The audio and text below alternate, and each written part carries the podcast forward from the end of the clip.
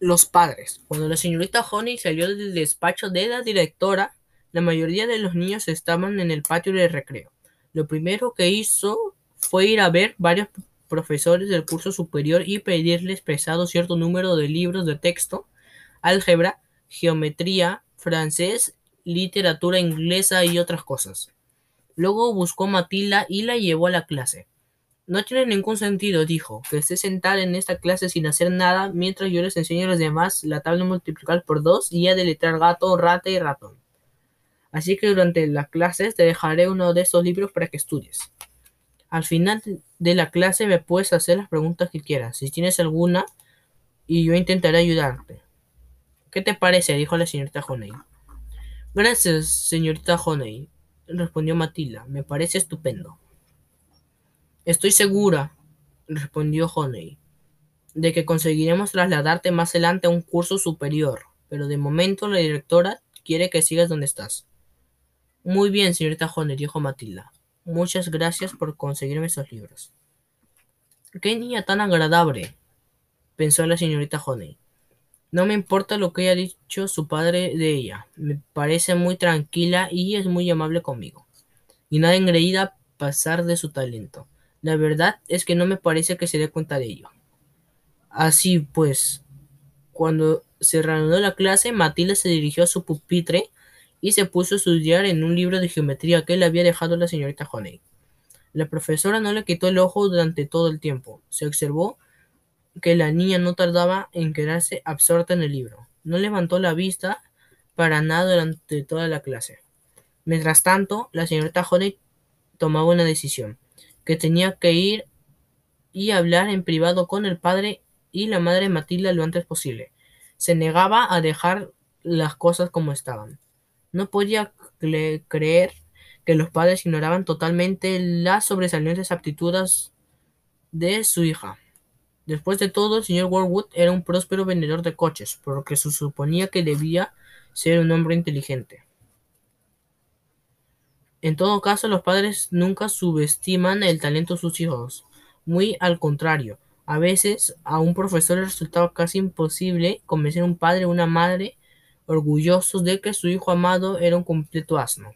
La señorita Honey confiaba en que no tendría dificultades para convencer al señor y a la señora Warwood de que Matilde era muy especial. El problema iba a ser evitar que se entusiasmaran demasiado.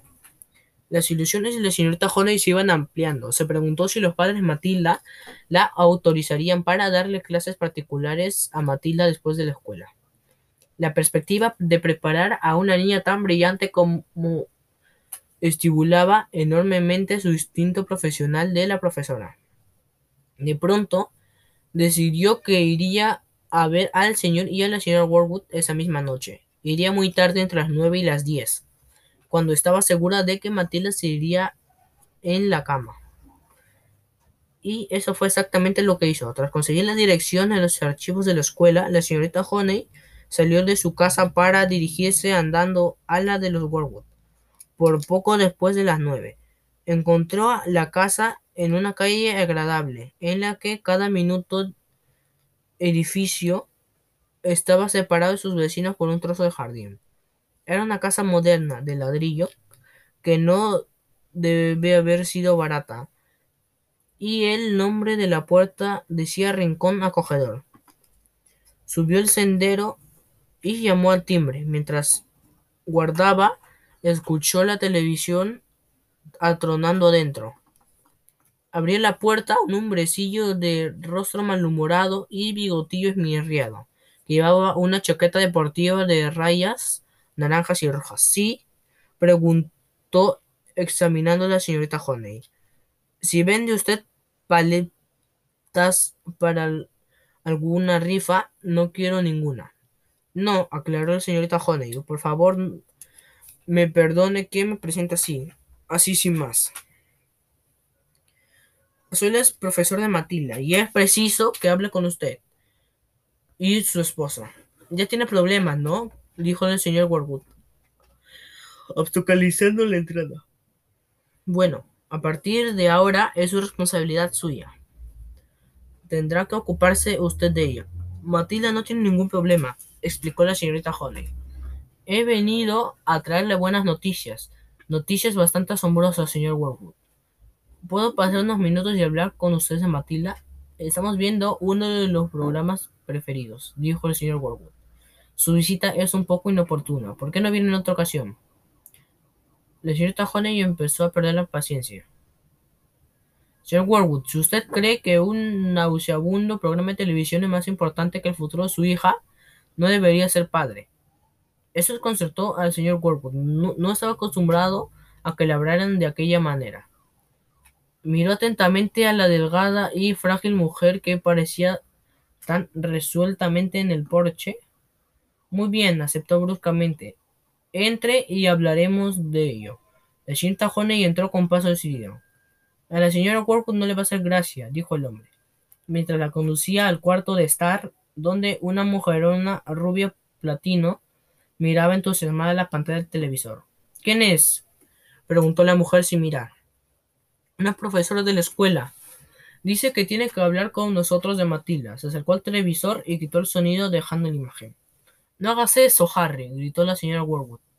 Willard está a punto de declararse a Angélica. Puede seguir mirando mientras hablamos, dijo el señor Warwood. Esta es la profesora Matilda. Dice que tiene que contarnos una serie de cosas. Me llamo Jennifer Honey. Se presentó. ¿Cómo está usted, señor Warwood? La señora Warwood la miró con cara de pocos amigos y dijo, ¿qué es lo que pasa? Ney invitó a la señorita Honey a sentarse, por lo que eligió una silla y se sentó. Hoy ha sido el primer día de clase de su hija. Ya lo sabemos, dijo el señor Warwood, enfadada por tener que perderse el programa. En eso, todo lo que ha venido a decirnos. La señorita Honey miró severamente los ojos grises de la otra mujer hasta que la señora Warwood se sintió incómoda. ¿Me permiten que les explique por qué ha venido? preguntó. Adelante, dijo la señora Warwood. Ustedes deben saber, comenzó la señorita Honey, que los niños del curso inferior de la escuela no saben leer ni deletrar, ni hacer balambarismos con números cuando llegan a ella. Los niños de cinco años no pueden hacerlo, pero Matilda hace todo eso. Yo no lo creería, dice la señora Warwood, aún furiosa por no tener sonido en el televisor. ¿Mentía entonces? preguntó la señorita Honey. Cuando me dijo que nadie le había enseñado a multiplicar y a leer, ¿algunos de ustedes le han enseñado? ¿Enseñado a qué? Preguntó el señor Warwood. A leer libros. Puede que le hayan enseñado a ustedes y que ella haya mentido. Quizá tengan ustedes estanterías llenas de libros por toda la casa, y yo no podía saberlo. Puede que ustedes sean grandes lectores. Claro que leemos, asintió el señor Warwood. No diga tonterías. Yo leo todas las semanas Autocar y El motor de cabo a rabo. Esa niña ha leído ya un número de asombrosos libros, continuó la señorita Honey. Únicamente quería saber si provenía de una familia amante de la buena literatura. No somos muy aficionados a leer libros, replicó el señor Warwood. Uno no puede labrarse un futuro sentado sobre el trasero y leyendo libros de cuentos. No tenemos libros en casa. Ya veo, dijo la señorita Honey. Bien, todo lo que quería decirles es que Matilda tiene un talento extraordinario. Pero supongo que ya lo sabrán ustedes. Claro que sabíamos que leía, dijo la madre. Se pasa la vida en su cuarto enfrascada en algún tipo de libro absurdo. ¿Pero no le llama la atención? preguntó la señorita Honey. Que una niña de cinco años lea extensas novelas para adultos de Dickens y Hemingway. ¿No les impresiona eso? No especialmente, dijo la madre. No me gustan las chicas marisabidillas. Una chica debe preocuparse por ser atractiva para conseguir libros, luego un buen marido. La belleza es más importante que los libros, señorita Hanky. Me llamo Honey, corrigió la señora Honey. Míreme a mí, dijo la señora Warwood, y luego mírese usted. Usted prefiere los libros, yo la belleza. La señorita Honey miró a la vulgar y redondeta persona con cara de torta y pagada de sí misma que está estaba sentada al otro lado de la habitación. ¿Qué ha dicho usted? preguntó. He dicho que usted eligió los libros y yo a la belleza, dijo la señora Warwood. ¿Y a quién le ha ido mejor? A mí, por supuesto. Yo vivo cómodamente en una casa preciosa con un próspero hombre de negocios. y usted trabaja como una negra enseñándoles el abecedario a un montón de niños horribles. Muy cierto, recuerda, dijo la señora Warwood, lanzando a su mujer una mirada tan conmovedora que hubiera de hecho vomitar a un gato. La señora Honey pensó que si quería conseguir algo de ella, no les, no les he contado todo, dijo.